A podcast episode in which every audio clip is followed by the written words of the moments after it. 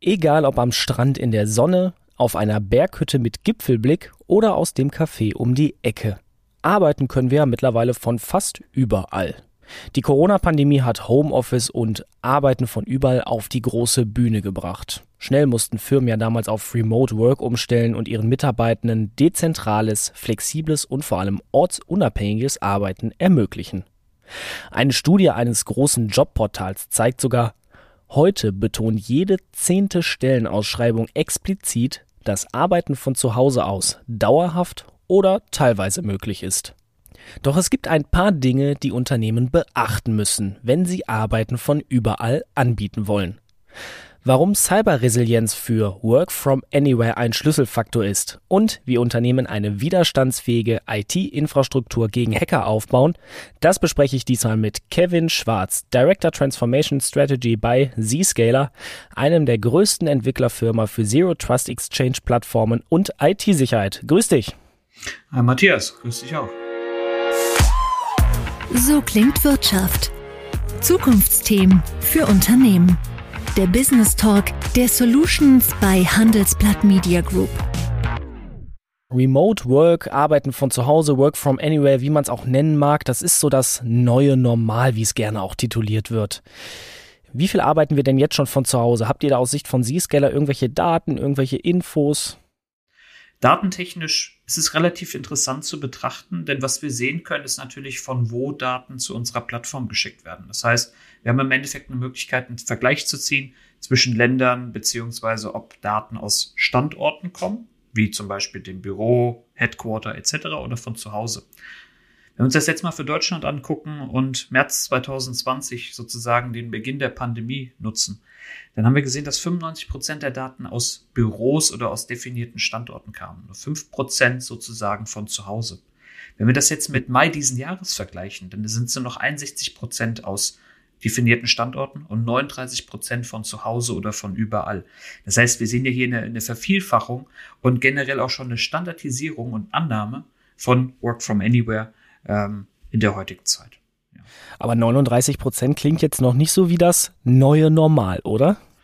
Naja, also um, um dann das neue Normal zu definieren, müssen wir vielleicht mal ein bisschen gucken, was andere Länder machen. Ja, so in Österreich ist der aktuelle Stand 42 Prozent, in Indien ist es 67 Prozent und ja, weltweit gesehen ist der Durchschnitt 42 Prozent. Das heißt, das, was wir sehen, ist Deutschland ein wenig unter dem Durchschnitt, aber es ist eine Vervielfachung und nur eine der Datensätze. Es heißt ja auch ganz gerne, dass wir durch Homeoffice oder Work from Anywhere, durch diese Flexibilität, die wir dadurch gewonnen haben, auch produktiver geworden sind und dadurch auch eben die Effizienz von Unternehmen sich gesteigert hat. Ist ja auch so ein Teil von Digitalisierung. Stichwort Effizienzsteigerung und Digitalisierung, das geht ja immer so mit einher. Sind wir denn jetzt wirklich effizienter und produktiver geworden im Homeoffice oder egal von wo wir arbeiten oder ist das eher nur so eine gefühlte Wahrheit? Ich pick mir jetzt mal ein Beispiel heraus, einfach nur damit wir ein Beispiel haben, woran wir vielleicht sehen können, ob, ob wir etwas haben, dass wir das beurteilen können. Wenn wir sehen, was in Richtung Internet geht, können wir das in Kategorien unterteilen. Ich nehme jetzt mal eine Kategorie, die wir, glaube ich, alle kennen und wo wir, glaube ich, generell sagen würden, okay, das steht für keine Produktivität. Das ist soziale Medien. Ich kann sagen, dass über sechs Prozent der Daten, die wir sehen, in Richtung soziale Medien geht. Aber wir sehen zum Beispiel Branchenunterschiede. Das heißt zum Beispiel, die Finanzbranche sendet einfach nur drei Prozent in Richtung soziale Medien im Vergleich zu anderen Branchen, die sechs, sieben oder nur fünf Prozent schicken. Was wir allerdings eindeutig sehen, ist natürlich, wenn wir jetzt im Zuge der Digitalisierung uns fragen, werden denn neue Themen wie zum Beispiel Microsoft 365 etc. angenommen, dann kann ich ganz klar sagen, ja. Das heißt, wenn wir das auch als Effizienzsteigerung ansehen, dass wir diese Technologien nutzen, ja, das sind vielleicht so Daten, wo ich dir sagen könnte, okay, arbeiten wir effizienter, produktiver im Sinne der Tools, die wir nutzen. Ähm, ansonsten ist das eine relativ schwierige Frage, die ich ansonsten gerne mit meiner eigenen äh, persönlichen Erfahrung äh, ja, beantworten kann. Ja, und die wäre? Also ich bin leider von Haus aus Controller, das heißt, ich kontrolliere auch selbst mich und meine Zahlen. Und ähm, wenn ich jetzt vergleiche, ich habe letztes Jahr 498 Meetings gehabt, 175 verschiedene Kunden getroffen und äh, ja 15.000 Kilometer mit dem Auto, 133.000 Kilometer mit dem Flugzeug zurückgelegt, was übrigens 36 Tonnen CO2 sind. Wenn ich den Vorjahresvergleich nehme, noch mit 2020, wo wir teilweise noch gereist sind bis zu einem gewissen Zeitraum, dann waren es 103 verschiedene Kunden, 394 Meetings. Das heißt, letztes Jahr, wo ich komplett nur von zu Hause gearbeitet habe, war ich auf dem Blatt Papier viel effizienter beziehungsweise produktiver. Work from Anywhere heißt ja sozusagen, ich muss im Unternehmen die entsprechende IT-Infrastruktur haben, ich muss die entsprechenden Device-Geräte haben, dass ich eben sozusagen das überhaupt ermöglichen kann. Da schwingt aber halt auch mit, ich gebe, wenn ich erstmal schnell umstellen muss auf diese neuen Arbeitsformen, viel Sicherheit auf, weil die Leute ja von meinem gesicherten Standortprofil, wo Firewalls und Co. alle installiert sind, weg sind. Was bedeutet das denn jetzt überhaupt für die allgemeine IT-Infrastruktur eines Unternehmens? Wie gravierend ist dieses Thema Work from Anywhere für die IT-Infrastruktur? Ja, ähm, ich versuche einen Vergleich zu ziehen. Du sagst mir, ob der passt oder nicht passt. Im Endeffekt haben wir IT-Infrastrukturen beziehungsweise unsere Netzwerke immer so aufgebaut, vor der Gefahr, dass ein trojanisches Pferd sozusagen unser Troja befallen kann. Wir haben uns von außen geschützt und wir wollten auch verhindern, wenn etwas Schlechtes bei uns ins Netzwerk hineinkommt, dass wir davor geschützt sind. Jetzt sieht das Troja aber, in dem wir heute leben, ein wenig anders aus. Das heißt, die, die Einwohner von Troja arbeiten großteils von zu Hause, nicht mehr in Troja. Ähm, beziehungsweise auch das, was wir vorher in Troja vorgehalten haben, ist jetzt außerhalb. Das heißt, die Welt, in der wir leben, hat sich verändert. Der Schutz der Netzwerke, der Schutz, den wir in der IT aber allerdings aufgebaut haben, ging immer meist davon aus, dass wir großteils uns an einem Standort befinden, in einem Rechenzentrum, in einem Headquarter etc. Das heißt, jetzt ist natürlich die Herausforderung, dass wir sehen, wie schützen wir denn Mitarbeiter, Geräte und oder auch Daten, wenn sie sich nicht mehr in unserem geschützten äh, Kreislauf befinden. Aber Forbes hat 2020 im Herbst einen Artikel veröffentlicht, wo sie gesagt haben, wenn das so weitergeht und jeder mit allem Möglichen auf Daten zugreift, die kritisch sind von überall aus und wir uns dagegen nicht schützen, na dann werden wir im Endeffekt die Zeitungen gepflastert sehen von Cyberangriffen, was ja, wenn wir uns äh, das Ganze jetzt retrospektiv angucken, auch leider eingetreten ist. Das heißt sozusagen durch diese Dezentralität, durch Work from Anywhere haben wir sozusagen über ganz Deutschland verteilt überall so ein kleines Troja, was wir beschützen müssen. Genau, beziehungsweise unser Troja ist ja leider nicht mehr nur, wie wir uns als Troja halt in der Altmythologie vorstellen, sondern im Endeffekt bedeutet ja, jeder von uns muss geschützt werden. Jedes Gerät, was wir nutzen, muss geschützt werden und vor allem die Daten, wo auch immer sie liegen. Das heißt, genau, unsere Sicherheit muss dieser Dezentralität sozusagen auch Folge leisten und wir dürfen nicht mehr diesen zentralen Gedanken im Endeffekt ansetzen, vor allem dort, wo wir Sicherheit durchsetzen. Das heißt natürlich auch, dass Unternehmen ihre IT-Infrastruktur vielleicht neu kalkulieren müssen. Heißt hochskalieren, das ist mit Kosten verbunden und natürlich auch erstmal mit einem gewissen ja, Wissensaustausch. Das ist ein sehr interessanter Ansatz und das ist im Endeffekt potenziell auch oft der Trugschluss. Also aus meiner Zeit, wo ich noch sozusagen Anwender war und nicht auf der dunklen Seite der Macht, haben wir im Endeffekt auch immer versucht, neue Fragen mit alten Antworten äh, zu beantworten. Das heißt, wir müssen potenziell oft unsere Architekturen hinterfragen, damit wir im Endeffekt auch zu dem Schluss kommen, gibt es vielleicht einfache Wege, Antworten für diese Probleme oder Herausforderungen zu finden. Du sprachst davon, die Zeitungen könnten voll plakatiert sein mit Meldungen über Cyberangriffe. Welche Angriffe und welche Risikoformen seht ihr denn, die auch speziell zugenommen haben? Das eine ist das Arbeiten von zu Hause generell. Viele Unternehmen haben hierzu keine Antwort und das liegt meistens auch daran, dass, dass es eben keine skalierbaren Lösungen gibt. Bedeutet, oft gehen Mitarbeiter von zu Hause, greifen sie auf das Internet zu. Das Internet bedeutet potenziell auch Anwendungen, die kritisch für die Unternehmung sind. Das heißt, hier gibt es teilweise nur bedingten und oder gar keinen Schutz. Zum anderen, was wir natürlich sehen, und das ist schon ein Dauerbrenner, Internetdatenverkehr als solcher ist zum Großteil verschlüsselt. Das heißt, wenn wir nicht in die Verschlüsselung reingucken, sozusagen eine Man-in-the-Middle-Attacke verhindern, dann haben wir hier ein enormes Risiko, weil Angreifer nutzen genau dies aus. Und diese Form der Angriffe im Endeffekt in verschlüsseltem Datenverkehr haben von 2020 bis 2021 um 314 Prozent zugenommen. Wenn wir uns spezielle Angriffsformen angucken, dann sehen wir natürlich, und das, das haben wir jetzt wahrscheinlich auch schon alle mehrfach in, in Nachrichten gehört, das heißt Malware, beziehungsweise dort würden wir jetzt auch Ransomware eingruppieren, hat in den letzten Jahren so durchschnittlich um, um 200 Prozent zugenommen. Spyware 435 Prozent.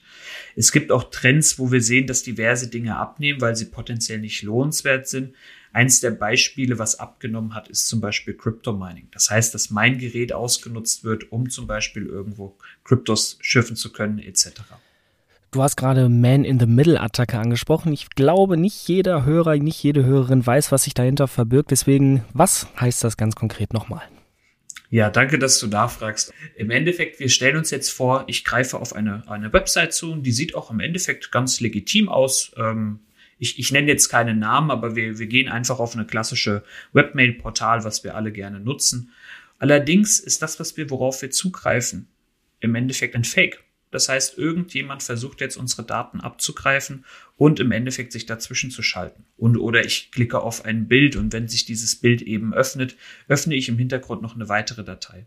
Um das im Endeffekt zu, zu erkennen, dafür braucht man einen diversen Schutz, aber das bedeutet im Endeffekt Man in the Middle. Ich denke, ich greife auf etwas zu, was legitim ist. Allerdings befindet sich etwas sozusagen dazwischen, was auf ja, Neudeutsch malicious ist und im Endeffekt dann auslösen könnte, dass meine Maschine zum Beispiel von, von Malware etc. befallen sein kann. Dann lass uns mal nach vorne schauen. Wie sieht denn so das Zukunftsbild der IT aus, wenn wir alle dezentral von überall aus aus irgendeinem Netzwerk heraus arbeiten, sozusagen uns virtuell in unsere Bürowelt einloggen, aber das Büro an sich, der Standort, nicht mehr das gesicherte Troja ist?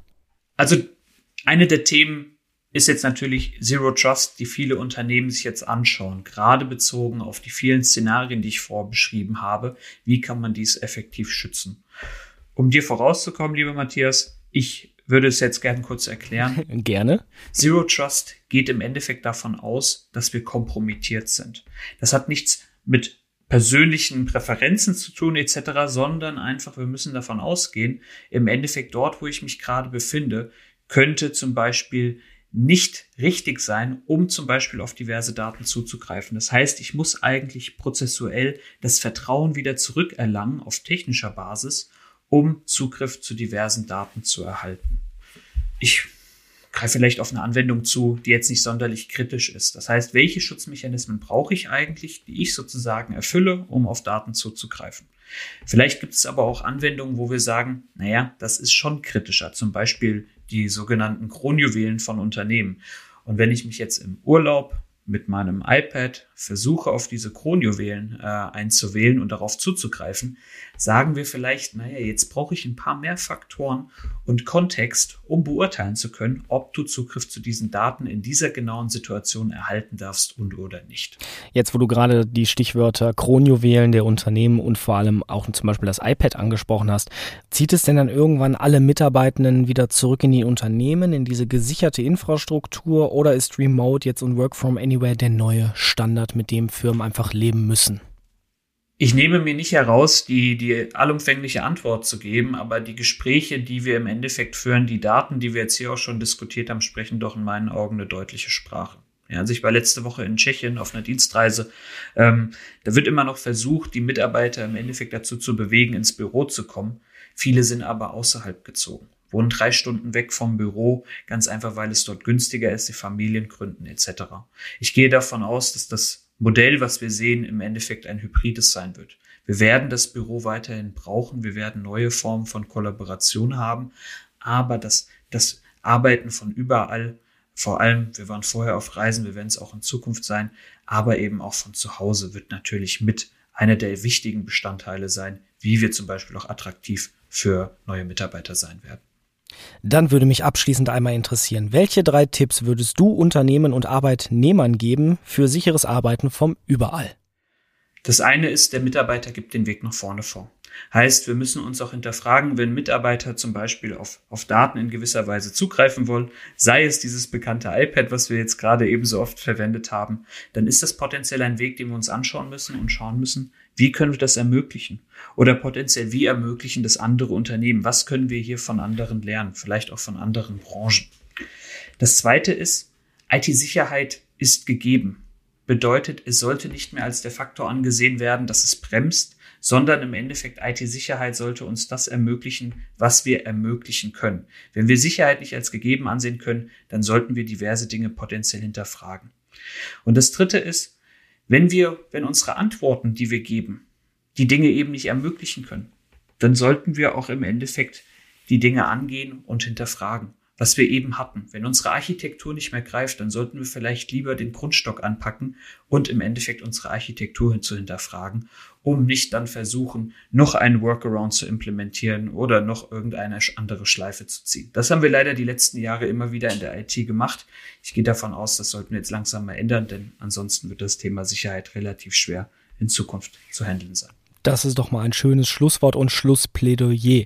Ich sage danke fürs Gespräch an Kevin Schwarz, Director Transformation Strategy bei Zscaler und die spannenden Einblicke zu Work from Anywhere und IT-Sicherheit sowie Cyberresilienz. Danke dir, Kevin, fürs Gespräch. Danke dir, Matthias. Und wir, liebe Hörerinnen und Hörer, hören uns kommende Woche wieder zu einer neuen Folge So klingt Wirtschaft. So klingt Wirtschaft. Der Business Talk der Solutions bei Handelsblatt Media Group. Jede Woche, überall, wo es Podcasts gibt.